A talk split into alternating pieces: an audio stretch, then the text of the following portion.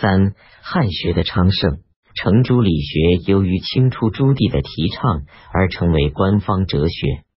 在政治思想领域，理学的伦常观成为全社会的统治思想；但在学术研究领域，与宋学对立的汉学却得到前所未有的发展，蔚为显学。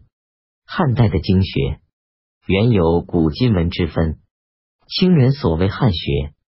主要是指以考定辨识经书本意为指归的古文经学，广义的汉学则包括了历史、音韵、文字、训诂、金石等等领域中的考据之学。汉学注重实证，因而又被称为朴学。本节所述主要是经学中的汉学，其他学术将在另节论述。清人阮元编辑《皇清经解》，收集清初至嘉庆时的经学家著述，凡一百五十七人，其中绝大多数是乾隆、嘉庆时人。经学中的汉学在乾嘉时臻于极盛，并不是偶然的。这是因为一清初倡导程朱理学，宣扬伦常以巩固统治。但程朱性理之学已经走到了绝路。顺康时代诸儒只能祖述就说，沉沉相应，如从性理上与程朱立异，在政治上为清廷所不容，在学术上也难于再有所创新。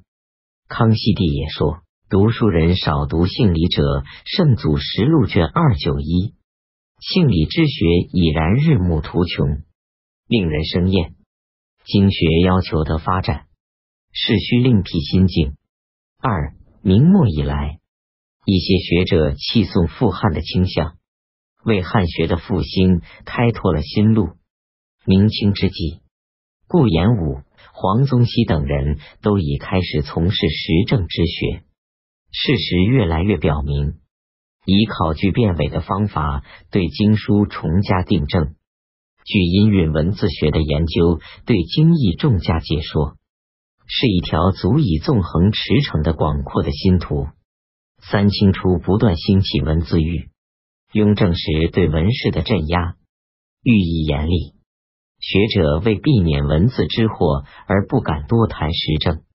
考据经义的汉学正好适应了学者避世治学的需要。汉学在这样的社会政治背景下。得到了发展。